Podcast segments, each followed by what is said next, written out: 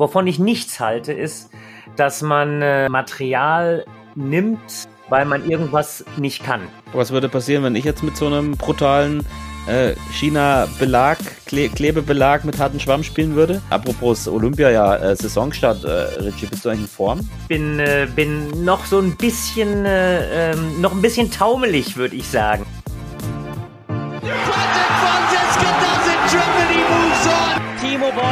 Schraubt, arbeitet an seiner eigenen Incredible turnaround from twice runner-up here, Patricia Solia. Das ist unglaublich, das kann ich nicht glauben. Ping, Pong und Brause, der Tischtennis-Podcast. Mit Richard Brause und Benedikt Probst. No, he does it again! Timo does it for the second time! Magdeburg is his Wir sind zurück aus der Sommerpause, frisch und erholt wie eh und je. Herzlich willkommen hier zur Folge Nummer, ich muss selber mal gucken, 40 ähm, von Ping Pong und Brause. Und ich sehe schon grinsend Richard Brause am anderen Ende der Leitung sitzen. Richard, hast du dich gut erholt? Wie geht's dir? Äh, sagen wir so, also ich habe zwischendurch äh, ein paar schöne Tage im, im Sommer mit Familienurlaub gehabt. Meine Frau hat das super gut ausgesucht, weil ich hatte fast keinen Handyempfang.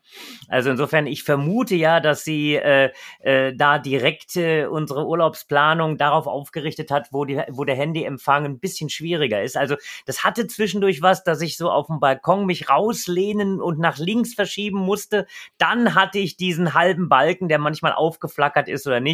Nein, aber Spaß beiseite, ähm, haben ein paar schöne Familientage gemacht und sind jetzt schon wieder voll im Saft und im Vorstartzustand auf den Dingen, die da vor uns liegen. Kriegst du da leichte, leichten Schweiß, wenn du keinen Empfang hast? Das, das, ich stelle mir vor, dass es schwierig ist. Nicht nur, nicht, nur, nicht nur einen leichten Schweiß, also ich kriege Schweißausbrüche. Also äh, das führt dann immer dazu, dass ich erstmal so Entzugsentscheidungen habe. Aber wir haben es am Ende dann ganz gut hinbekommen. Wo, wo war der Platz, wo kein Empfang war? Ähm, also ähm, im, im, im Spreewald waren wir ein paar Tage. Tatsächlich gehen wir da sehr, sehr gerne hin, äh, weil eben wirklich du sehr, sehr gut runterkommen kannst. Äh, Im weitesten Sinne, dadurch, dass wir Verwandte in Berlin haben, haben wir sozusagen die Ecke über Berlin gemacht. Und äh, ja, also insofern ähm, gab es da eben äh, ein paar Ecken, wo man eben den Empfang schlechter oder besser hatte. Und haben wir sehr genossen. War eine schöne Zeit. Das wäre doch mal was für eine Podcast-Spezialfolge. Wir beide auf dem Gurkenflieger.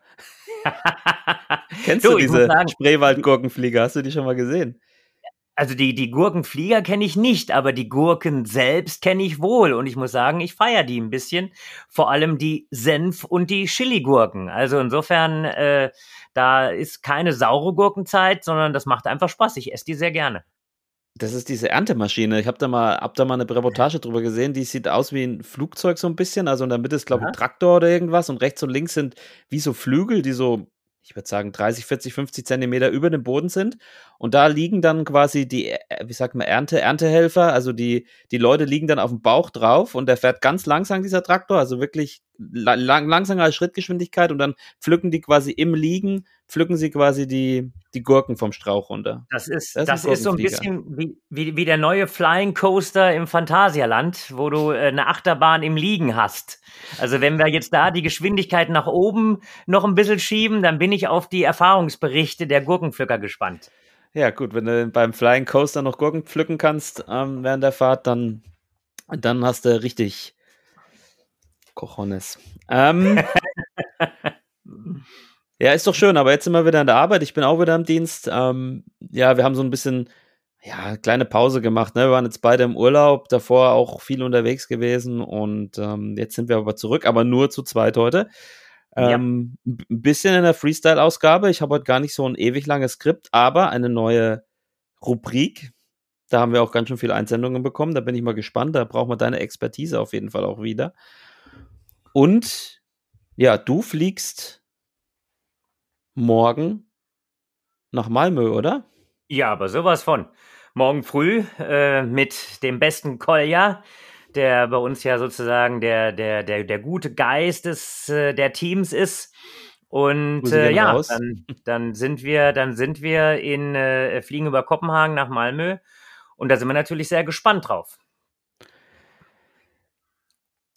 Ja, sind wir auch gespannt. Ähm, ich glaube, da kommen wir. Nee, wir kommen, wir machen gleich. Wir machen gleich. Wir schauen gleich mal ein bisschen auf die Europameisterschaft. Ja. Ähm, am Sonntag geht's los. Sonntag, am Montag, Sonntag. Gruppenphase. Dann hoffentlich ähm, ab Donnerstag Achtelfinale, Freitag Viertelfinale, Samstag Halbfinale, Sonntag Finale. Und wir hoffen natürlich, dass unsere beiden Teams so lange wie möglich mit vertreten sind. Ähm, ich glaube, viele haben sich ein bisschen bei der Nominierung gefragt, was dahinter steckt bei den Herren. Also wir spielen mit, mit Timo, mit äh, Benne Duda, mit Kai Stumba, mit Rick Walter und mit Sadie Meisner. Also eine Mischung aus sehr erfahren, erfahren und Nachwuchshoffnungen äh, sozusagen. Was, was steckt dahinter, Richard?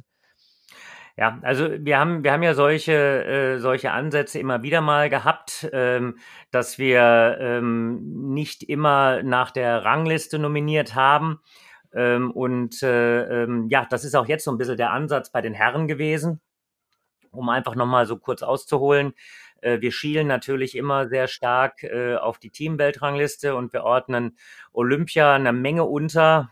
Ähm, ich denke, das ist äh, so, dass hat jeder mitbekommen, dass im Augenblick die, die internationalen äh, extrem zunehmen, dass wir versuchen müssen, irgendwo eine, eine sehr, sehr guten Aufbau zu haben, eine sehr, sehr gute Trainingsphase zu haben äh, und das dann so ein bisschen einzuordnen in ein Gesamt, äh, ähm, ja, in ein Gesamtkonzept von, von einer Saison.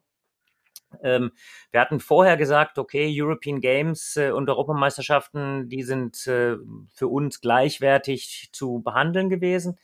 Ähm, und wir wollten natürlich auch äh, für die Teamweltrangliste die maximalen Punkte bei diesen Veranstaltungen einfahren. Jetzt muss man wissen, European Games äh, und Europameisterschaften, man kann nur eine der Veranstaltungen in die Weltrangliste einbringen. Ähm, und äh, äh, man kann da sozusagen für die Team-Weltrangliste nur einmal 500 Punkte einbringen. Wenn wir also wie bei den Herren geschehen 500 Punkte bei den European Games gewonnen haben, dann äh, äh können wir nicht weitere 500 Punkte bei den Europameisterschaften ein, äh, einfahren.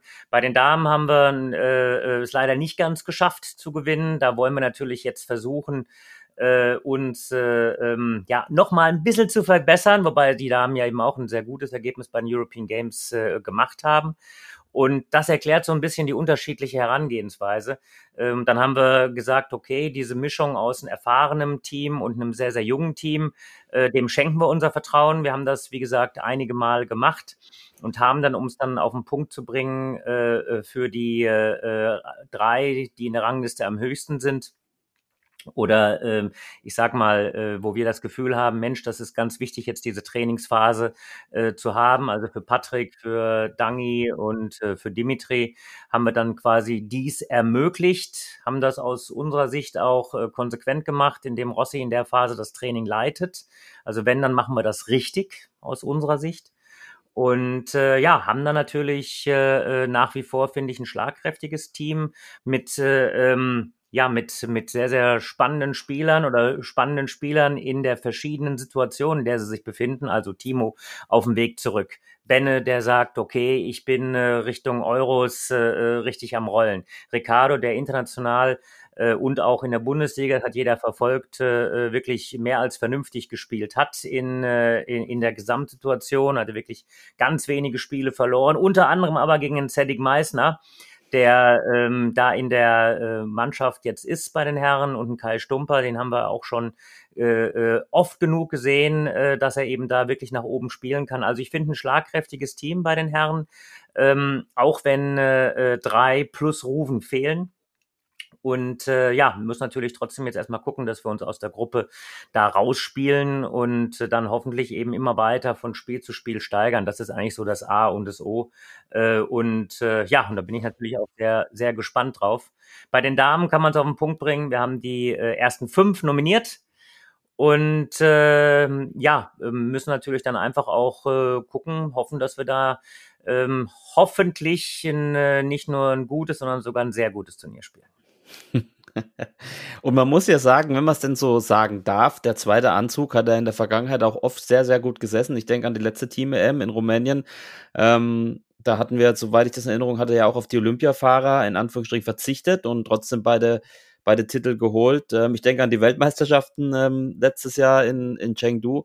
Also ähm, das ähm, kann man ja nicht sagen, dass nicht auch ja, ähm, ja. Die, und, äh, die, also, die, die, die hinten dran sitzen, ähm, super Leistungen bringen können. Und eine Frage muss ich jetzt aber nochmal auch stellvertretend für viele Zuhörer, glaube ich, stellen. Jetzt ist es ja so, dass ähm, im Gegensatz zu den European Games bei der EM die beiden Sieger ja direkt Olympiatickets gewinnen, ja. was ja schon mal ähm, was wir bei den letzten Olympischen Spielen ja damals durch die European Games geschafft hatten, wo die noch ja quasi ein direktes Ticket ähm, wo man direkt das Ticket bekommen hat. Ähm, wie, ist das mit der Teamweltrangliste? Wer, wer ist dann am Ende bei den 16 Mannschaften dabei? Wo stehen wir da? Wie viele Punkte brauchen wir da noch? Ähm, wie, wie funktioniert es Richtung Olympia, wo du ja selber sagst, wir ordnen da sehr, sehr viel unter. Das ist für uns sehr wichtig und das Allerwichtigste ist natürlich, dass wir da dabei sind. Ja, na sicher. Also ich sag mal, äh, wir haben verschiedene Möglichkeiten, uns noch für die äh, Olympischen Spiele zu, äh, zu qualifizieren. Ähm, zunächst natürlich musst du dich von den Europameisterschaften zu den Weltmeisterschaften qualifizieren, das ist klar. Ähm, da gibt es aber auch verschiedene ähm, Wege. Es gibt den direkten Weg über die äh, Europameisterschaft jetzt und dann gibt es äh, äh, noch ähm, einen weiteren Weg über die Teamweltrangliste. Jetzt muss man wissen, dass wir mit äh, den Herren die Nummer zwei in der Teamweltrangliste belegen und äh, mit den Damen die, äh, die Nummer drei und sind da auch recht stabil in diesen Weltranglistenpositionen. Und äh, ähm, wenn wir jetzt äh, äh, fragen, wie können wir uns zu den Olympischen Spielen qualifizieren, ist es so, dass es äh, die äh, sechs äh, äh, Kontinente gibt, die eben jeweils einen Platz haben. Ähm, dann gibt es äh, acht weitere Plätze über ähm, die Team, äh, nein, nicht über die Team-Weltrangliste, sorry, über das Viertelfinale der Weltmeisterschaft. Dann ist man bei 14. Und dann gibt es äh, einen Hostplatz. Dann sind wir bei 15 und dann gibt es noch Plätze, beziehungsweise einen Platz zunächst über die Team Weltrangliste. Dieser Platz über die Team-Weltrangliste erhöht sich aber, wenn Kontinentalmeister automatisch oder gleichzeitig auch ähm, im Viertelfinale oder besser bei den Weltmeisterschaften sind. Also Beispiel, äh, China wird äh, äh, Asienmeister. Ich weiß jetzt gar nicht, ich habe jetzt gar nicht kontrolliert. Das Finale war China gegen, äh, gegen Korea. Dann haben die sich direkt für die Olympischen Spiele qualifiziert. Wenn China dann ins Viertelfinale bei der Weltmeisterschaft kommt, dann hatten die sich schon über die äh, Asienquote qualifiziert. Das gleiche würde für Korea natürlich genauso gelten. Und dann geht dieser zusätzliche Platz in die Teamweltrangliste rein. Dann hätte man zwei. Und das gleiche gilt natürlich für ähm, Brasilien, für, äh, äh, ähm, äh, für, für Afrika, für, also wenn, wenn, wenn theoretisch äh, äh, Ägypten gewinnt und ins, äh, ins Viertelfinale kommt, äh, dann gehen diese Plätze nochmal äh, in die Teamweltrangliste rein. Und deswegen gibt es da eben, wie gesagt, verschiedene Varianten, wie man sich am Ende für die Olympischen Spiele qualifiziert. Ja, und Finale war, glaube ich, äh, gegen Taiwan, nicht gegen Südkorea. Ach, gegen Taiwan, sorry, ja, du hast recht. Und das ja. ist 3 zu 0 ausgegangen, ähm, aber es waren zweimal 3 zu 2 Siege für ähm, China, wobei äh, Lin Chunshu Matchbälle hatten gegen Fan Zhendong und dann noch verloren hat, zu 10 im fünften Satz. Ähm, und Wang gegen Kao auch 3 zu 2. Also es war ziemlich knapp auf jeden Fall, aber herzlichen Glückwunsch an unsere chinesischen Freunde zum Asienmeistertitel. Ich hoffe, wir machen es ihnen gleich. ähm, wie ja, sieht's mit werden, Timo aus? Wir werden auf jeden Fall alles geben. Also das, äh, um das nochmal zurückzubringen. Äh, also die Damen hatten das äh, direkt nach den European Games gesagt. Äh, die brennen drauf, da eine Revanche äh, oder ein, ich sag mal, so ein Rematch zu haben in, in einem Finale. Natürlich muss man auch da erstmal hinkommen. Wir wissen, dass es äh, ähm, zum Beispiel mit Frankreich, zum Beispiel mit Portugal, ähm, ein paar andere Mannschaften gibt, die auch auf einem sehr, sehr hohen Niveau spielen. Und ja, und mit den Herren, du hast schon gesagt, äh, äh, wir haben das ein paar Mal eben ge äh, gezeigt, dass wir eben mehr Spiele haben als eben nur die äh, zwei, drei, die eben ganz vorne oder weiter vorne in der Weltrangliste sind. Und ähm, ja, natürlich. Ich krieg das natürlich auch rein äh, gereicht. Es kann nicht sein. Warum hat man die nicht nominiert? Warum hat man die nicht freigelassen? Wir werden es nie allen recht machen. Wichtig ist für mich, wir haben uns äh, dabei was gedacht, wir haben was überlegt. Wenn ich mir überlege, ähm, wie groß der Aufschrei war äh, bei den Weltmeisterschaften oder auch äh, ähm, äh, bei den Europameisterschaften in Klutsch, wo wir auch eine Entscheidung am Anfang in der Nominierung gefällt haben, die auf in der breiten Öffentlichkeit nicht unbedingt auf äh, äh Verständnis gestoßen wird, äh, gestoßen ist ja, also wir haben uns wirklich dabei was gedacht, wir haben was überlegt. Das kann gut gehen, das kann vielleicht auch mal nicht gut gehen, aber wir haben oft genug gezeigt, dass wir einfach das Ganze auch mit ähm, ja, mit einer Überlegung kombiniert haben, die dazu führt, dass wir uns versuchen, breiter aufzustellen, dass wir versuchen, ein paar mehr Spieler in Position zu bringen und dass wir gleichzeitig auch versuchen, die, die vorne in der Weltrangliste sind, ähm, ja, mit so viel Training auszustatten, dass wir hoffentlich dann äh, im Laufe der Saison, wo ja Olympia die Schatten schon vorauswirft, richtig auf unserem besten Tischtennisniveau spielen. Das haben wir in den letzten Wochen nicht immer optimal gemacht und deswegen haben wir uns dafür entschieden. So, Timo Boll. Wie ist die Lage? Er hat in der TTBL jetzt ganz ordentlich gespielt. Ähm ja, also ich hatte, kurz, kurz Kontakt mit ihm. Ich hatte kurz Kontakt mit ihm äh, direkt nach, nach dem Spiel gestern. Also das ist ja wirklich eine, eine, eine gute Geschichte. Ähm, ich habe mich äh, dann sozusagen äh, über die Paywall eingeloggt äh, und habe äh, äh, hab das äh, mir natürlich auch dann, dann angeguckt. Finn hat ganz, ganz gut gespielt gegen Ayer, hat äh, vorher auch gegen Grenzau gepunktet, äh, hat natürlich sicher immer noch Luft nach oben, aber kommt so langsam ins, ins Rollen, hat ein paar längere Ballwechsel auch gespielt ähm, und äh, ja, war eigentlich ganz angetan von seiner Form und kann, glaube ich, auch die Europameisterschaften für sich ganz gut nutzen. Ja. Ja, es wird spannend sein, wie er, wie er dann auch gegen die die richtigen Hochkaräter, die europäischen Hochkaräter aussehen wird, ähm, ist natürlich schon ein bisschen die Frage. Ähm, alles spricht über Frankreich, spricht auch natürlich über Schweden. Wie, wie wollen wir die, die stoppen? Ja, also jetzt mal, äh, wenn wir über Frankreich und Schweden sprechen, dann müssen wir erstmal sprechen über unsere Gruppe. Ja, so, du bist einfach. Ja, okay, sprechen ja. wir über die Gruppe sprechen wir über die Gruppe. Also ich finde, dass das muss erlaubt sein, weil ich finde, wir haben eine, eine Gruppe, die ähm, ja, die schon äh, mit mit Polen äh, ähm, eine Mannschaft hat, die äh, alle im Einzelnen schon äh, äh, Spieler auf einem sehr hohen Niveau geschlagen hat. Äh, Rejimski hat gegen Timo schon mal gewonnen, Kulczyki jetzt gegen Anton Kalberg gewonnen. Äh, also da, da gibt schon, Diaz ist bekannt, der war schon selbst im Halbfinale vor ein paar Jahren bei einer Europameisterschaft. Äh, Kubik, okay, gestern gegen Benne verloren, aber da, das ist schon eine Mannschaft, die die unangenehm spielen kann, weil äh, in der Lage, unheimlich risikoreiches Tischtennis und auf einem sehr, sehr hohen Niveau zu spielen. Finnland denke ich schon, dass wir da ähm, ja favorisiert sind. Ähm, Ola ist so ein bisschen ein, äh, ein, äh, ja, sag mal, jemand, den man schwer lesen kann. Hat gegen, gegen Anton auch gewonnen bei der Weltmeisterschaft, hat gegen Timo auch schon mal eng gespielt. Also da müssen wir schon, ich sag mal, seriös, vernünftig und, und konzentriert spielen. Und dann hoffe ich, dass wir äh, äh da die Gruppe schaffen, letzte 16, und dann gilt es von Spiel zu Spiel das Ganze zu machen. Ähm, ich glaube schon, die Mannschaft hat das Potenzial, da äh, in die Medaillenränge zu kommen. Aber eben, da muss ein paar Sachen sehr, sehr gut zusammenlaufen. Und wir müssen wirklich sehr, sehr gut spielen. So, und ich habe mir hier aufgeschrieben, meine Überschrift bei den Damen ist, gelingt die Revanche gegen Rumänien. Bei Richard ist die Überschrift wahrscheinlich, wir müssen Spiel für Spiel erst einmal gewinnen. ja, also habe ich, hab ich recht, wenn, oder? ja, wenn, wenn, wenn wir, wenn wir, um, um einfach mal in deine Richtung einzuschwenken, wenn wir uns einfach die letzten Jahre angeguckt haben, ähm, dann gab es ja häufig diese Geschichte äh, Rumänien gegen Deutschland, Deutschland gegen Rumänien. Das ist ja ein wiederkehrendes System. Äh, in Luxemburg war das so, in Klutsch war das so, jetzt bei den European Games war das so.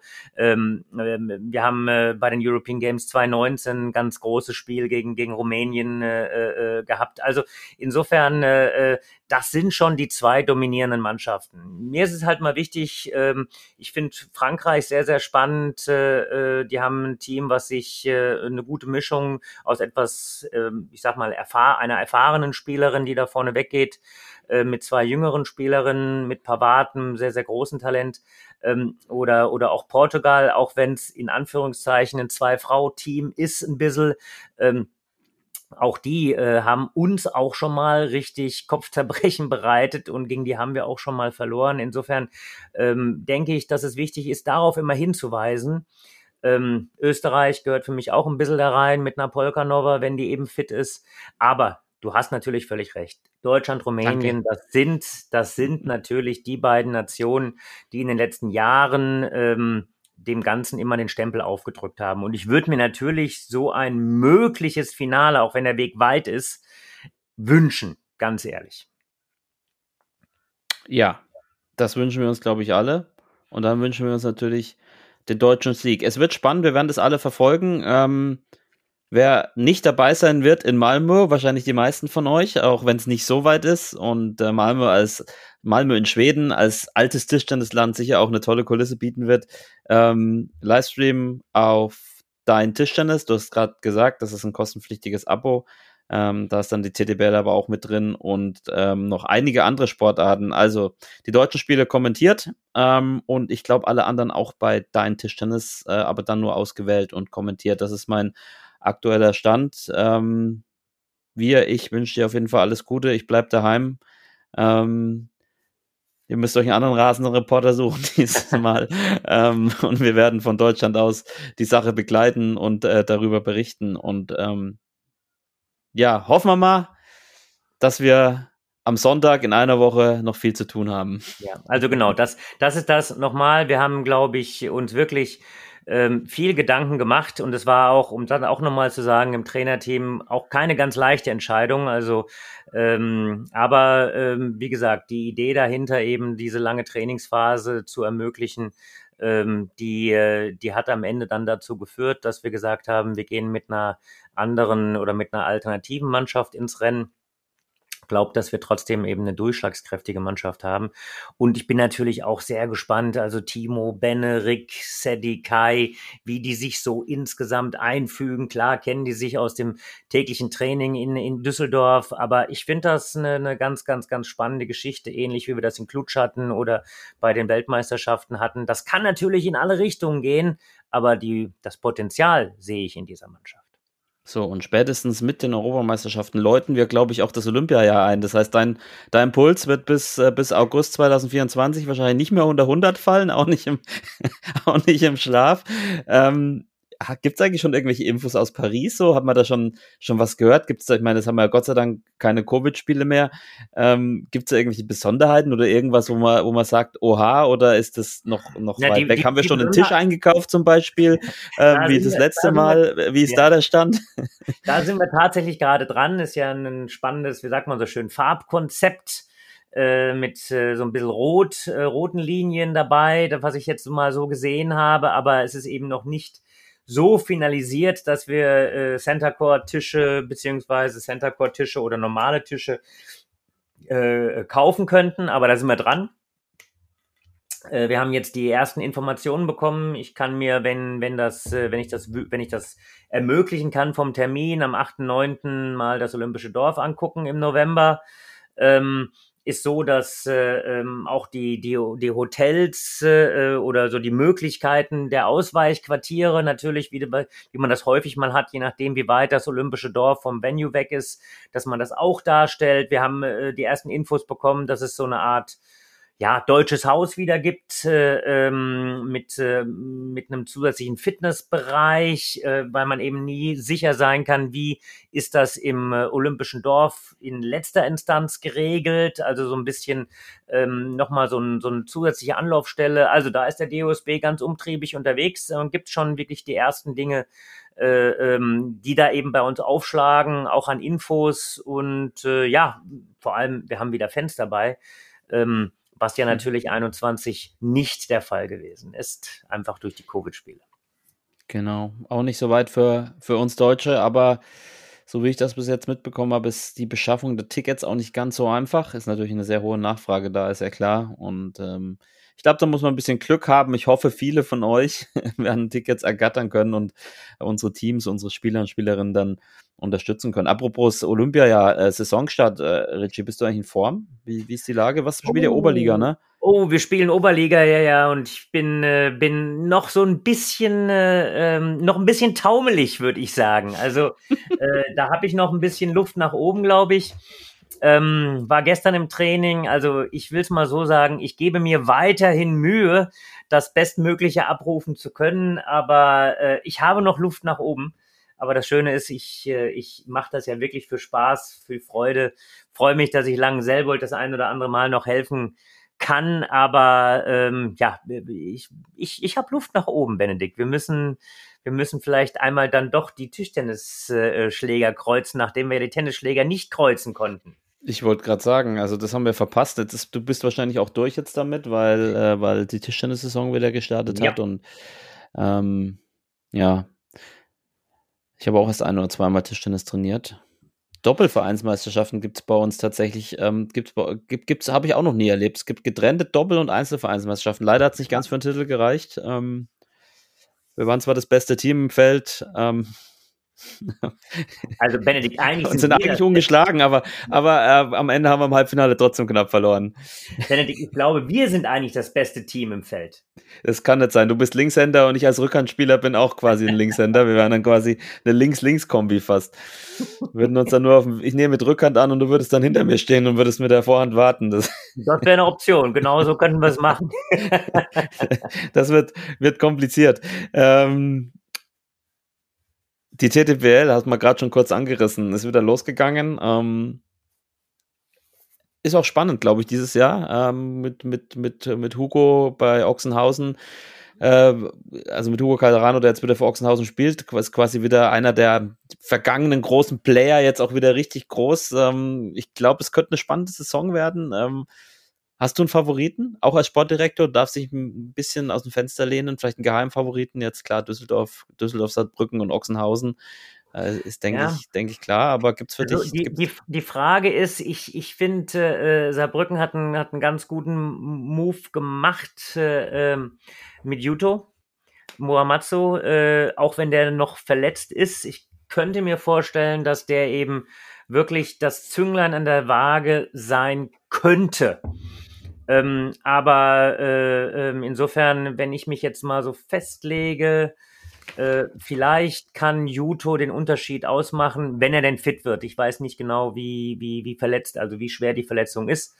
Ähm, aber der war halt am Anfang am Saisonauftakt nicht dabei. Ich äh, ähm, auch ein bisschen Verletzungspech hat Mainz, die äh, eigentlich einen, einen spielstarken Chinesen verpflichtet haben, der in der polnischen Superliga ganz erfolgreich gespielt hat. Also äh, Grenzau, wenn man mal guckt, äh, wie die gestartet sind, äh, ähm, ne, also das ist alles so ein Stück enger zusammengerückt. Ähm, das, was ich immer so ein bisschen in der Internationalität äh, propagiere, sieht man jetzt auch in der Bundesliga. Ich glaube, dass wir ein paar Überraschungen bekommen werden. Ähm, und Mühlhausen als Beispiel. Bin gespannt äh, äh, auf Fulda. Wenn Fulda also ähm, in der, in der, ich sag mal, Top-Besetzung spielt, das haben sie jetzt äh, unter der Woche noch nicht gemacht, ist das sicherlich auch eine gute Mannschaft. Also äh, hochspannend und äh, ja, also ich glaube, da können wir uns alle drauf freuen. Äh, und natürlich auch ein bisschen anderes äh, äh, System jetzt dahinter, in dem die Spiele eben über die Woche gestreckt werden. Also ähm, ich glaube, wir können ziemlich viel Tischtennis an den einzelnen Tagen gucken. das stimmt. Ja, und, und Saarbrücken, Sadie Meißen auch ein guter Move, ne? Direkt, äh, direkt mit zwei Siegen gestartet, unter anderem gegen, gegen Rick Walter. Das ist ähm, unser EM-Fahrer. Ähm, sicher auch echt äh, ja, eine ne gute, gute Verstärkung und ähm, ja, und er hat sich auch in diesem internen Turnier sehr, sehr gut präsentiert, sehr, sehr gut durchgesetzt. Also schon jemand, der da so ein bisschen im Kommen ist, dürfen wir nicht vergessen, hat auch ein Fieder gewonnen äh, Anfang des Jahres. Der ist schon so ein Stück in der, in der, in der Pipeline. Und ich glaube, das ist dann auch nur logisch, dass man ihm Chancen gibt. Ähm, einfach auch Erfahrungen zunächst zu sammeln. Und äh, ja, könnte ich ja vorstellen, Sadie brennt. Sadie brennt. Äh, in, internes Turnier gab's. Ja, es gab ein internes Turnier für äh, die letzten Plätze zwischen Fangbo, Kai und Sedi.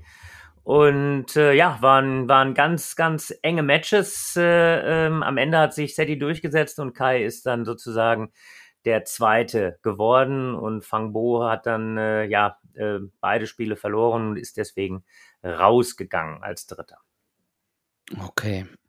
So, was haben wir noch, liebe Tischtennisfreunde? Das WTT Champions in Frankfurt, das rückt immer näher und näher und näher und näher. Wir hatten ganz viele jetzt auch ähm, Events, Promo-Events, in, vor allem in Frankfurt natürlich, beim Museumsuferfest am Main. Ähm, mit, ich glaube, in diesen Minuten ist, glaube ich, auch ähm, mit, mit Rossi eine kleine Veranstaltung und ähm, ihr könnt auch noch mitmachen. Ich kann die Promotion, äh, die Promotion, ich kann die, die Promotion, ja doch, die Promotion für die äh, Club Challenge machen, die es gibt. Bis ähm, 10. September kann, könnt ihr euch noch, noch anmelden, vor allem Vereine aus dem Rhein-Main-Gebiet. Und zwar ähm, darf jeder Verein einen Vertreter schicken, einen, einen weiblichen oder und oder einen männlichen. Und ähm, die spielen dann gegeneinander in einem kleinen, kleinen Turnier um 20 äh, Freikarten für den ganzen Verein. Und das Gute ist dabei, ähm, es ist mit Vorgabe, also ich glaube, wenn ich es richtig im Kopf habe, irgendwie pro 75 TDR-Punkte kriegt man dann äh, einen Punkt Vorsprung und genau die, die Gewinner ähm, bekommen dann am, am Ende 20 äh, Freikarten ähm, plus eine Behind-the-Scenes-Tour ähm, für das WTT Champions äh, in Frankfurt. Also tolle Sache. Ähm, schaut mal auf www.tischtennis.de vorbei, da findet ihr dazu alles. Ansonsten, klar, Tickets kaufen. Ähm, sind schon einige 1000 Tickets verkauft worden, einige Kategorien auch schon ausverkauft. Ähm, ist eine ganz spannende Sache. Geht vom 29.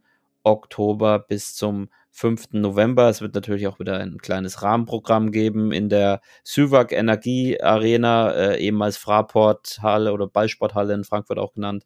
Ähm, also da wird richtig viel geboten sein und äh, Richard, ähm, wir sind da auch schon ein bisschen heiß drauf, ne? Also es ist die erste große Veranstaltung seit den German Open 2020 in Magdeburg.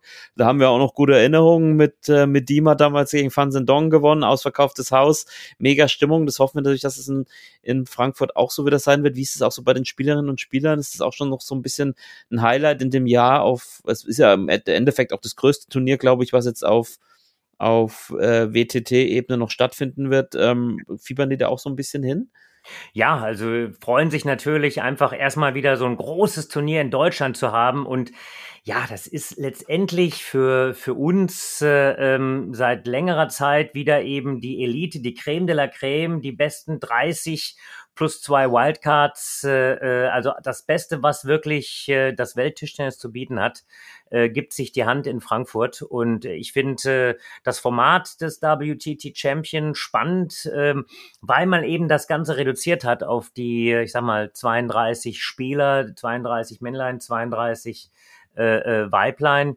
Und äh, ja, also das wird an einem, an einem Tisch gespielt. Wir werden Sessions haben, bisschen gewöhnungsbedürftig, aber man hat das ja häufig äh, mittlerweile bei zum Beispiel Weltmeisterschaften oder auch bei Olympischen Spielen also da wird der, der Tischtennis-Fan, der vielleicht sonst gewohnt ist, äh, von morgens bis abends äh, äh, in der Halle zu sein, muss sich dann zumindest darauf hin äh, ähm, vorbereiten, dass es eben zwei Sessions gibt, eine Vormittags- oder eine Nachmittags- beziehungsweise Abendsession.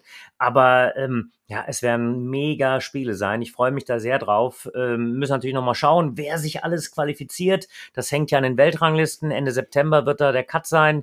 Äh, und je nachdem, wie dann unsere Jungs und Mädels platziert sind, haben wir hoffentlich viele Starter. Wird noch gespannt äh, äh, gewartet werden, äh, wie die Wildcards vergeben werden. Da werden zwei Wildcards vergeben. Ja, da sind so ein, viele Dinge und ich glaube, alle äh, fiebern so irgendwo drauf hin. Nicht nur, weil es in Deutschland ist, sondern weil es natürlich einfach auch äh, fürs zweite Halbjahr quasi das größte Turnier ist äh, auf WTT-Level. Äh, und äh, äh, es wird kein Grand Smash geben wahrscheinlich. Äh, so sieht's zumindest mal aus. Wenn, dann wird's eher die kleineren Turniere geben. Und da ist natürlich ein Champion von herausragender Wichtigkeit und Bedeutung, weil man natürlich auch äh, neben ein paar Euro äh, sehr, sehr viele Weltranglistenpunkte bekommen kann. Ähm, haben wir eigentlich, dürfen, also wir in Anführungsstrichen eine Wildcard vergeben, weil ich hätte Interesse. Ja, also wir, wir, wir gucken mal. Ich habe ja immer wieder Anfragen für Wildcards. Ähm, das wäre natürlich eine spannende Sache. Wir müssten natürlich transparent in einem Expertengremium entscheiden, wer die Wildcard vergibt. Also ich würde vorschlagen, Kolja Rottmann, Karina Beck, Mischa Kaletka, Rainer Kruschel. Jetzt haben wir schon ein Großteil des Leistungssportpersonals aufgeführt des DTDB und äh, dann überlegen wir gemeinsam, ob Benedikt Probst oder doch direkt Kolja Rottmann die Wildcard bekommt. So wie ich meine Kollegen kenne, werden sie sich nicht für mich entscheiden. Von daher, ähm, naja, Hauptsache Timo Boll bekommt sie nicht. Das ist das ähm, ja, ja, also nochmal. Ähm, ist, ja, ja spannend, um es auf den Punkt zu bringen, nicht? Also äh, Timo wird, äh, äh selbst wenn er jetzt äh, äh, bis dahin ähm, noch viele Turniere spielt, äh, oder so viele werden es nicht sein, das ist Blödsinn jetzt gewesen, aber wenn er, selbst wenn er jetzt ein, zwei Turniere spielt, er müsste schon die Turniere gewinnen, um dann am Ende ähm, in dieses äh, in dieses Level der ersten 30 wirklich reinzugehen. Also äh, äh, Timo ist natürlich einer der Kandidaten für einen möglichen, äh, äh, für eine mögliche Wildcard, aber das müssen wir jetzt alles nochmal so ein bisschen sehen, äh, wie sich die Ranglisten insgesamt entwickelt. Na gut, dann würde ich meinen Platz dann vielleicht doch freimachen, damit die okay. Tischtennis-Fans, die wahrscheinlich lieber Timo Boll ähm, sehen wollen, als mich, den dann auch sehen können. Am zwischen dem 29. Oktober und dem 5. November Tickets www.worldtabletennis.com slash Frankfurt. Ähm, genau, oder über die Stadtseite von Tischtennis.de gibt es, glaube ich, auch eine Verlinkung. Ähm, da könnt ihr euch mal reinklicken, ähm, auch mal bei der Club Challenge vorbeigucken, ob das was für euch ist. Und ähm, dann sehen wir euch hoffentlich alle äh, in Frankfurt. Wir werden aber in den nächsten Folgen sicher noch das ein oder andere Mal die Werbetrommel rühren. Also darauf könnt ihr euch schon einstellen. Ähm, genau, was haben wir noch, bevor wir zu unseren Zuschauern kommen? Ähm, oh, ich arbeite noch hart an der Durban-Doku, Richard. Die bekommst du vielleicht sogar noch die Woche. Muss ich mal gucken oder Anfang nächster Woche. Du musst die natürlich abnehmen, ja, die, die muss natürlich ähm, Richard Brause approved sein, bevor die in den Äther geschickt wird. Ähm, ja, ich sag ja, es ist ein, ein Monument, ein 90-minütiges Monument, äh, das mir, mir sehr viel Zeit raubt.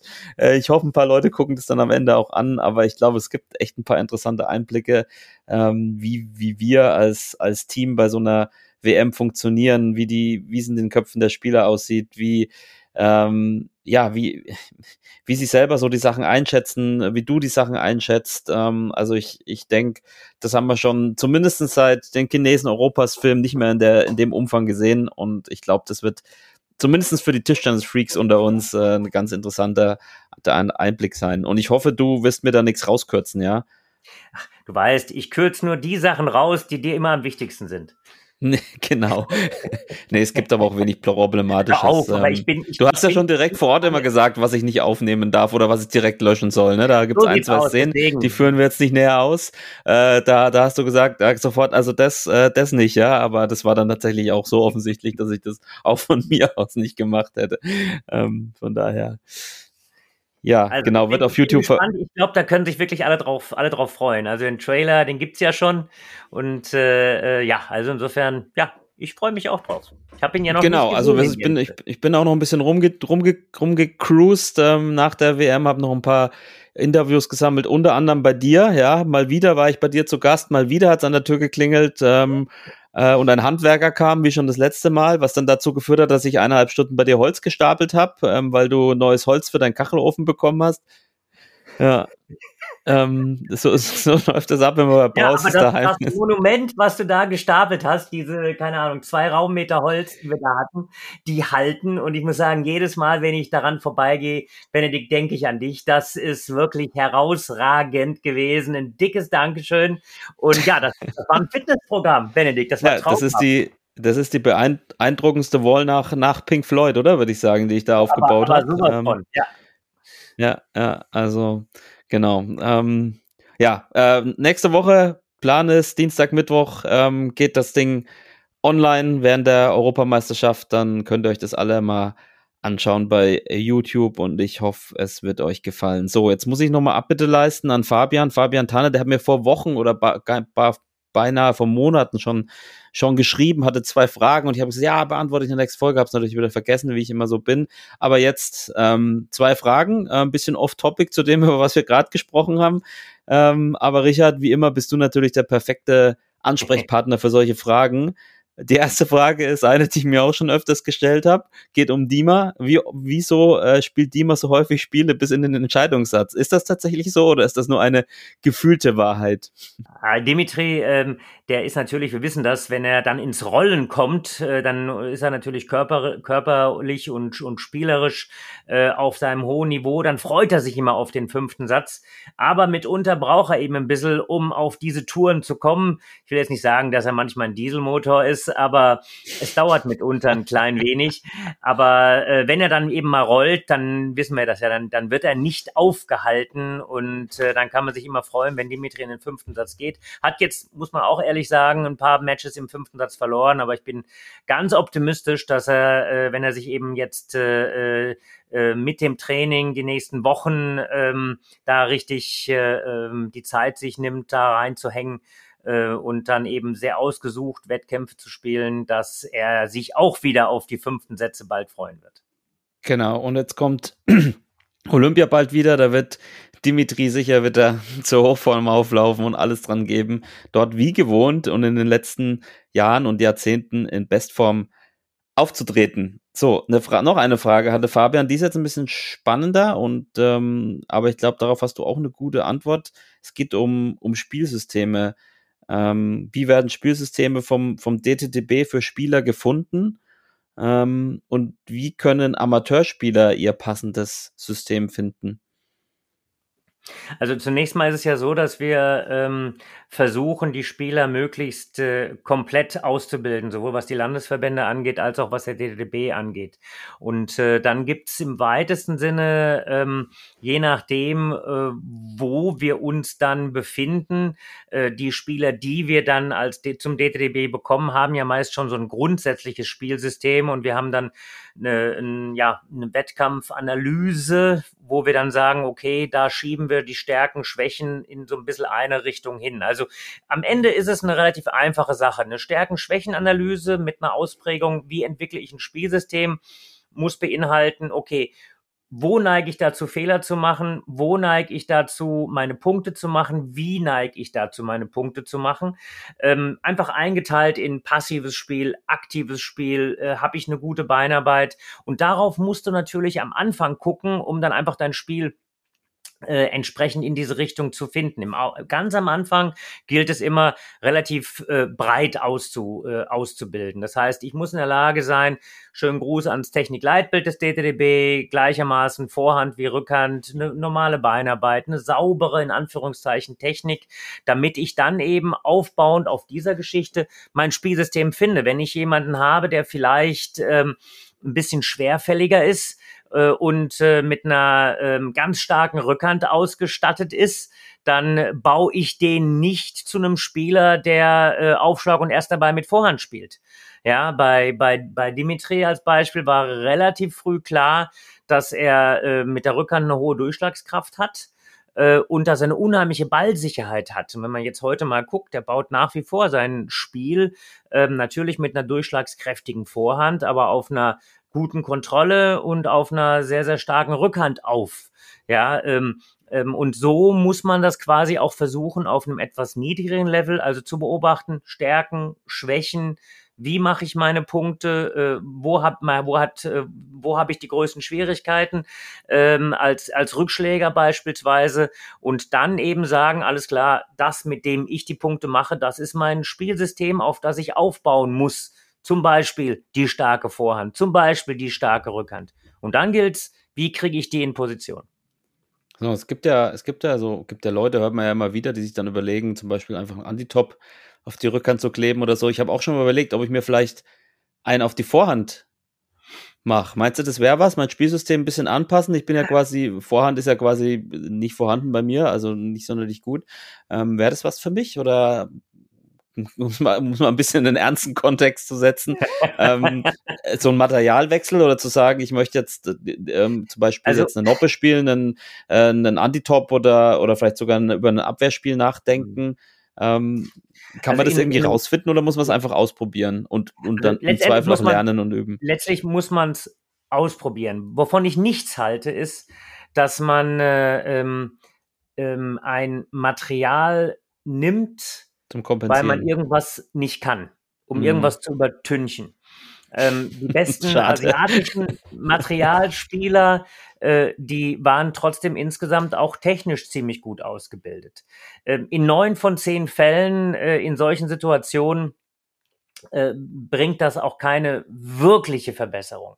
Natürlich kann es mal Ausnahmen geben, aber äh, ich glaube, man muss auch, wenn man Material spielt, einen sehr, sehr guten Touch dafür haben, wann man es denn nutzt. Und wenn man sowas nutzt, dann äh, sind wir beide, äh, selbst du, ein bisschen schon zu alt. Ähm, und äh, das ist schwierig dann äh, eben als, ein, als eine richtige Struktur aufzubauen. Das muss man schon ein bisschen früher haben. Ähm, ich sag mal, das beste Beispiel ist Nishia Yang, die, äh, die da eben viele Varianten hat. Luka Mladenovic äh, mit dem Anti, ähm, der hat das, glaube ich, auch gut für sich genutzt, aber äh, der hat natürlich trotzdem auch keine schlechte Technik. Der hat eine gute Technik. Äh, vor allem, wenn er zum Vorhand Topspin eben dann kommt. Also versucht das ja schon so ein bisschen einzuarbeiten. Nur, ähm, wir werden feststellen, das ist wirklich, wenn man spät äh, ins Materialspiel geht, dass man sich, ja, ich will es mal so sagen, ein bisschen verdreht viel häufiger als man denkt und dass man tatsächlich mit der sogenannten schwachen Seite viel mehr spielt, als man denkt. Also ich sag mal, du wirst jetzt vielleicht sagen, deine Vorhand ist nicht gut, aber vielleicht ist die Vorhand doch diejenige, wo man den Ball mal reinspielt, um dann die Rückhand in Position zu bringen. Und das unterschätzt man, weil das Auge des Tischtennisspielers oder das, das Tischtennisspielergehirn nimmt oft nur das wahr, wie man Punkte macht, aber nicht der Weg dorthin. Der wird so ein bisschen ausgeblendet.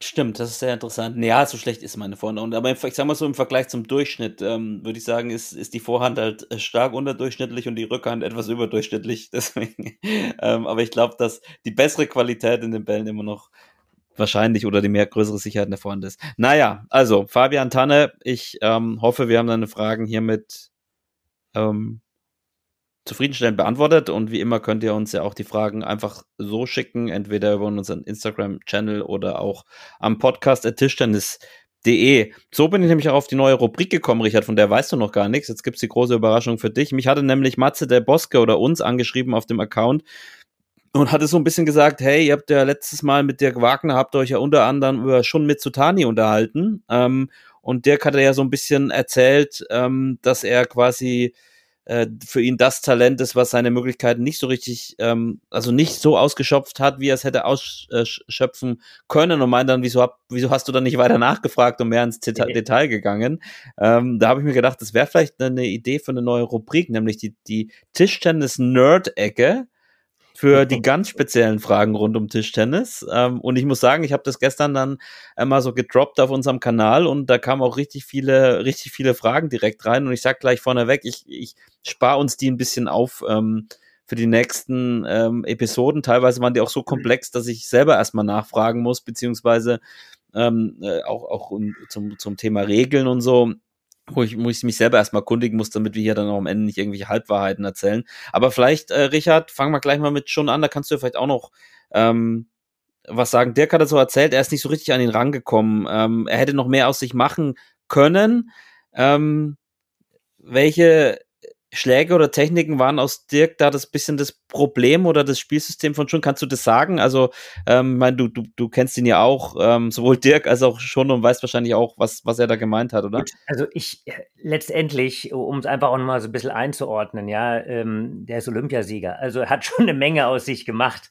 Ähm, tatsächlich äh, glaube ich aber, dass er vielleicht noch früher diesen Schritt hätte machen können wenn er eben einfach früher ähm, ja ähm, nochmal diesen diesen Weg gegangen wäre, den der Dimitri als Beispiel ein bisschen früher gegangen ist. Also nochmal diese halbe Stunde extra investieren, nochmal äh, einen Schritt äh, mehr zu machen. Das hat bei bei Jun ein bisschen länger gedauert und äh, ich glaube, dass der Dirk tatsächlich da einen ganz ganz wichtigen ähm, Beitrag mitgeleistet hat oder äh, einfach mit unterstützt hat, weil er hat natürlich das fast gebetsmühlenartig äh, Jun vorgebetet, jetzt komm, mach noch mal diese extra halbe Stunde Und äh, ja, und dann am Ende mit dem Vater von Dang in dieser Phase 2016 hat Junior sehr, sehr eng zusammengearbeitet, hat da in der Phase äh, ein bisschen früher die Bälle genommen, ein bisschen aggressiver gespielt, hat die Rückhand auch deutlich verbessert gehabt ähm, und äh, ja, hat dann quasi da den erst, das erste Ausrufezeichen gesetzt äh, ähm, mit, äh, mit Bronze da und äh, auch aus dem Kopf raus äh, Riesenmatch gegen Malong, also wirklich nochmal so einen Schritt gemacht und hat dann auch äh, mit dem Olympiasieg im Mixed vielleicht sogar nochmal einen draufgesetzt. Kann jeder für sich so ein bisschen entscheiden, Bronze im Einzel oder der Olympiasieg im Mixed, was höher einzuschätzen ist. Vielleicht hätte er das aber auch schon vier Jahre früher machen können. Und das ist das, was Dirk äh, so ein bisschen für sich, äh, ähm, glaube ich, damit ausdrücken wollte. Sehr gut. Ähm, nee, wir reden nicht über die Mix-Gold-Medaille. Ähm, äh, ich habe jetzt hier noch drei weitere Fragen, Richard. Jetzt kommt eine zum Thema Material, aber sehr pauschal äh, gesagt, geht jetzt nicht konkret um irgendwelche Marken oder Hersteller. M22A-X04, guter Name. Ähm, warum spielen so wenig deutsche Spieler Beläge und Hölzer aus China? Also es ist tatsächlich so, dass äh, ähm, ähm, die Höl Hölzer würde ich mal, ich sag mal, grundsätzlich da, da rausnehmen, äh, weil ich glaube, die, die, die Unterschiede, die chinesischen Hölzer haben mitunter ein bisschen direkteren Kontakt, ähm, aber es gibt genauso auch äh, äh Hölzer aus äh, äh, europäischer oder japanischer Produktion, die vergleichbar sind. Da gibt es, glaube ich, eine ganz, ganz äh, breite Menge an, an Hölzern, die sich eben äh, die Spieler aussuchen können von verschiedensten Marken. Ich glaube, viel entscheidender ist letztendlich äh, der klassische China-Belag ähm, äh, der eben tatsächlich äh, äh, ganz, ganz selten von äh, europäischen Spielern gespielt wird. Es gibt mittlerweile ja, ich will es mal so ausdrücken, Hybridmodelle, die eben deutlich äh, eine höhere Griffigkeit haben, als man das sonst äh, äh gewöhnt ist, äh, die aber ein bisschen weicher vom Schwamm sind. Äh, der klassische chinesische Belag hat eben eine maximale Griffigkeit mit einem sehr, sehr harten Schwamm. Und ähm, damit muss man ganz früh anfangen bevor man den eben so beherrscht. Und man braucht auch eine bisschen andere Technik. Ähm, dann kann man eben auch äh, die Vorteile des chinesischen Belages sehr, sehr gut nutzen. Aber eben dadurch, dass äh, ähm, man sehr, sehr früh damit angefangen oder anfangen muss zu spielen und in China beginnen sie quasi alle mit einem chinesischen Belag auf der Vorhand zu spielen und entweder mit einem chinesischen Belag der oft etwas weicheren Ausprägung auf der Rückhand oder eben mit einem, äh, äh, ähm, mit einem anderen Produkt auf der, auf der Rückhand, der sich aber in der Griffigkeit so ein bisschen unterscheidet. Ähm, aber das ist quasi gesetzt ganz, ganz früh. Und äh, wir, wenn wir jetzt eben einfach eine Technik lernen und wir haben eine späte Umstellung auf einen extrem griffigen Belag kombiniert mit einer ganz, ganz harten Schwamm, das ist schwierig in der Technik umzusetzen. Wir äh, in Europa äh, sind ein bisschen mehr so, dass man die Geschwindigkeit gerne mitnimmt, dass man früh genug eben in diese Richtung sich bewegt und das dann später abzugleichen, ist nicht ganz leicht. Was würde passieren, wenn ich jetzt mit so einem brutalen China-Belag, Kle Klebebelag mit harten Schwamm spielen würde? Dann hättest du ein Problem in der Durchschlagskraft Du hättest wahrscheinlich einen Vorteil im, auf den ersten, aufs erste Gefühl auf den Aufschlag, Rückschlag. Dann würdest du versuchen, deine Technik anzupassen und würdest auch im Training vielleicht ein gutes Gefühl haben. Und im Spiel geht es dann zurück auf das, was du die letzten 18 Jahre trainiert hast. Und dann geht vielleicht die Bewegung ein bisschen mehr nach oben und äh, das ist, äh, muss man kein Physiker sein. Wenn die Bewegung nach oben geht mit einem extrem griffiger Belag, dann äh, hast du eine ganz andere Kurve im Topspin und unter Stress geht dir dann jeder Ball drüber. Ja, okay. oder unter, unter, unter Stress hast du vielleicht ein gutes Gefühl im Training mit Aufschlag, Rückschlag, aber du triffst den Ball ein bisschen anders, dann steigt dir der Ball jedes Mal. Und äh, das sind genau diese Nuancen, die es aus, aufzubrechen gilt, die Hybridmodelle anbelegen, also etwas griffigere äh, und etwas, äh, etwas äh, härteren Schwamm, ohne jetzt eins zu eins die maximale Griffigkeit zu haben, die kann man oftmals ganz gut kontrollieren. Man hat dann mitunter aber die Schwierigkeit der Geschwindigkeit und das eben alles so einzutarieren. Ähm, da sind die Firmen oft dran. Gibt es solche Tendenzen, diese Hybrid Hybridbelege, nenne ich sie jetzt mal mal, ähm, ja, in Position zu bringen. Ja, es da gibt Firmen, die diese, diese Hybridmodelle sehr erfolgreich auf den, auf den Markt bringen.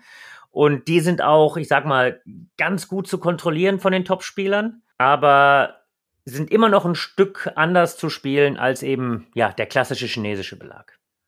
Sehr gut, ganz spannendes Thema auf jeden Fall. Ähm, zwei Fra Fra Frakchen, Fräkchen habe ich noch. Ähm, eine, die ist ein bisschen mit dem Augenzwinger gemeint. Was passiert, wenn ein Ball im Netz stecken bleibt, ist mir noch nie passiert. Muss gewartet werden, bis die Zeitspielregel eintritt. Also die Schlussfolgerung fand ich echt ganz, ganz gut. Da geht der Schiedsrichter dann hin und hebt den Ball auf und sagt, jetzt ist Zeitspiel. Ich habe aber tatsächlich mich mal rückversichert. Also es ist schon so, wenn, wenn, wenn, wenn einem selbst jetzt kein, kein regelkonformer Rückschlag gelingt und das passiert dann in dem Moment, wo der Ball nicht auf der anderen Seite aufkommt, dann ähm, äh, bekommt quasi der, der andere Spieler schon einen Punkt. Also es wird äh, sinngemäß dann als, äh, als, als Netz gewertet. Der Kollege äh, Rother, der auch, also DTB-Kollege, der auch nationaler Schiedsrichter ist, ähm, hat gemeint, es wäre interessant, was passieren würde, wenn der Ball auf, auf der Netzkante liegen bleibt. ist, glaube ich, physikalisch schwer möglich. Ähm, dann könnte man vielleicht ab, also dann ist es ja quasi wie ein Netzroller, also der Ballwechsel ist noch im Gange, es könnte noch was passieren, dann müsste man vielleicht warten, bis die Wechselmethode eingeführt wird, aber da sind wir schon im Bereich der Theorie und der Fantasie, ähm, dass das, glaube ich, im Tischtennis äh, selten eintritt wird. Also wenn der Netz, warum auch immer, im, äh, der Ball im Netz stecken bleibt, dann ist es ein Fehler von demjenigen, der ihn auch da platziert hat. Und ähm, die letzte Frage, die finde ich interessant, weil ich mir die tatsächlich auch schon gestellt habe. Ähm, äh, nicht nur bei Vor- und Rückhand, sondern auch bei, bei Aufschlag und dann weiterer Spielverlauf. Was ist der beste Griffwechsel zwischen Vorhand und Rückhand? Kannst du dazu was sagen oder ist das sehr individuell? Das ist ziemlich individuell, aber was ich sagen kann, die Topspieler greifen mittlerweile alle um und wechseln den, den, den, den, äh, den, den Druckpunkt. Also diese neutrale Position, dass ich sozusagen ähm, oder ich will es andersrum ausdrücken. Es gab eine Zeit, wo ich eben Spieler hatte, die rückhandlastig waren und die haben diesen Rückhandgriff behalten. Oder die vorhandlastig waren und die haben den Vorhandgriff gehalten. Also wenn ich eine neutrale Position habe und ich drehe den, äh, ich drehe den Schläger Richtung Zeigefinger, Daumen, dann geht das ein bisschen mehr Richtung Rückhand und ich drehe den Finger weg vom Zeigefinger äh, äh, äh, Richtung Daumen, dann äh, äh, geht das ein bisschen mehr in so eine Vorhandposition, ja. Also ich hoffe, das kann sich jetzt äh, jeder so ein bisschen vorstellen, ja. Wenn ich ihn in die Richtung drehe, ist es eine Vorhandposition und in die andere Richtung ist es eine Rückhandposition, aber äh, ist jetzt ähm, ja, du siehst mich jetzt gerade, deswegen kann man sich es ein Stück weit vorstellen, dass ähm, diese klassische Schlägerhaltung, dass man sich auf eine fokussiert, äh, das ist eine Zeit lang Usus gewesen. Mittlerweile dreht der Schläger immer in die eine oder andere Richtung, um einen unterschiedlichen Druckpunkt zu haben und quasi um eine Rückhand etwas mehr mit einem Rückhandgriff und eine Vorhand etwas mehr mit einem Vorhandgriff zu spielen. Also das ist, glaube ich, das, was man hat. Ähm, wie man das am Ende hat. Wichtig ist, dass man möglichst wenig umgreifen muss, möglichst wenig nachgreifen muss. Also wenn man das Gefühl hat, ich äh, muss bei dem Wechsel von Vorhand in Rückhand zwei oder dreimal nachgreifen, dann ähm, ist das nicht das Richtige, da verlege ich zu viel Zeit. Also es müssen schon Wechselmethoden sein, wo man vielleicht den Daumen so ein bisschen in einer anderen Position bringt, den Daumen mit einem anderen Druckpunkt versieht ähm, und äh, man muss eben dann darauf achten, welchen Winkel ich dann am Ende finde. Aber es ist eine sehr, sehr individuelle Geschichte. Nur, es macht mittlerweile fast jeder. Sehr cool. Danke für die Infos. Ähm, wie gesagt, wir haben noch jede Menge Fragen bekommen. Ähm, Aufgeschoben ist nicht aufgehoben. Wir haben noch viele Folgen vor uns, Richard, hoffentlich, solange du mir treu bleibst, wovon ich immer ausgehe. Ich bleibe ähm, jetzt auf jeden Fall treu, Benedikt. Sehr gut. Ähm, ansonsten sind wir durch für heute bei unserer kleinen Comeback-Folge nach zwei Monaten Sommerpause. Ähm, wie schon erwähnt, äh, ich wünsche dir, wir wünschen dir euch alles erdenklich Gute und äh, jeden Erfolg bei der Team-Europameisterschaften in Malmö. Ähm, an alle da draußen unterstützt unsere Teams. Ähm, entweder vor der Flimmerkiste ähm, oder vielleicht der ein oder andere ähm, sogar vor Ort. Und dann schauen wir mal, wie der Kaiser Franz immer gesagt hat, was bei rauskommt. Und ähm, Genau, WTT Champions, unbedingt noch die besten Tickets sichern. worldtabletennis.com slash Frankfurt. Bei Fragen, Anregungen und, und, und. Ähm, immer podcast.tischtennis.de oder den Instagram-Kanal. Jetzt habe ich ähm, alles, alles Informelles und ähm, Service abgehandelt. Richard, hast du eigentlich, wir bräuchten mal wieder einen Cliffhanger, oder? EM, hast du irgendwas zur Europameisterschaft? Einen guten Cliffhanger von früher, deine Europameisterschaft, was ist dir da passiert als Trainer, als Sportdirektor, als Spieler? Gibt's irgendwas? Schaut in die Decke. Ein Klassiker, den wir noch nicht hier thematisiert hatten. Also ich, ich, ich ich hätte einen Klassiker ähm, und dann sprichst du mich das nächste Mal auf den Klassiker an. Ich muss noch überlegen, ob ich ihn rauslasse. Ah, ach, okay, der, der Cliffhanger ist jetzt quasi nur ein Klassiker, ähm, der noch keine Andeutung verdient hat, oder was? Genau. Du bist ganz schön clever. So, das war's von meiner Seite, Richard. Dein, dein letztes Wort. mein letztes Wort. Bleiben Sie uns gewogen. Nein, Spaß beiseite. Äh, hab, hoffe, ihr habt ein bisschen Spaß gehabt und drückt uns alle Daumen. Und genau, dann freue ich mich auf die nächste Folge, Benedikt. Ich bleib dir treu. Sehr gut. Alles Liebe, alles Gute. Ciao, ciao. Tschüss.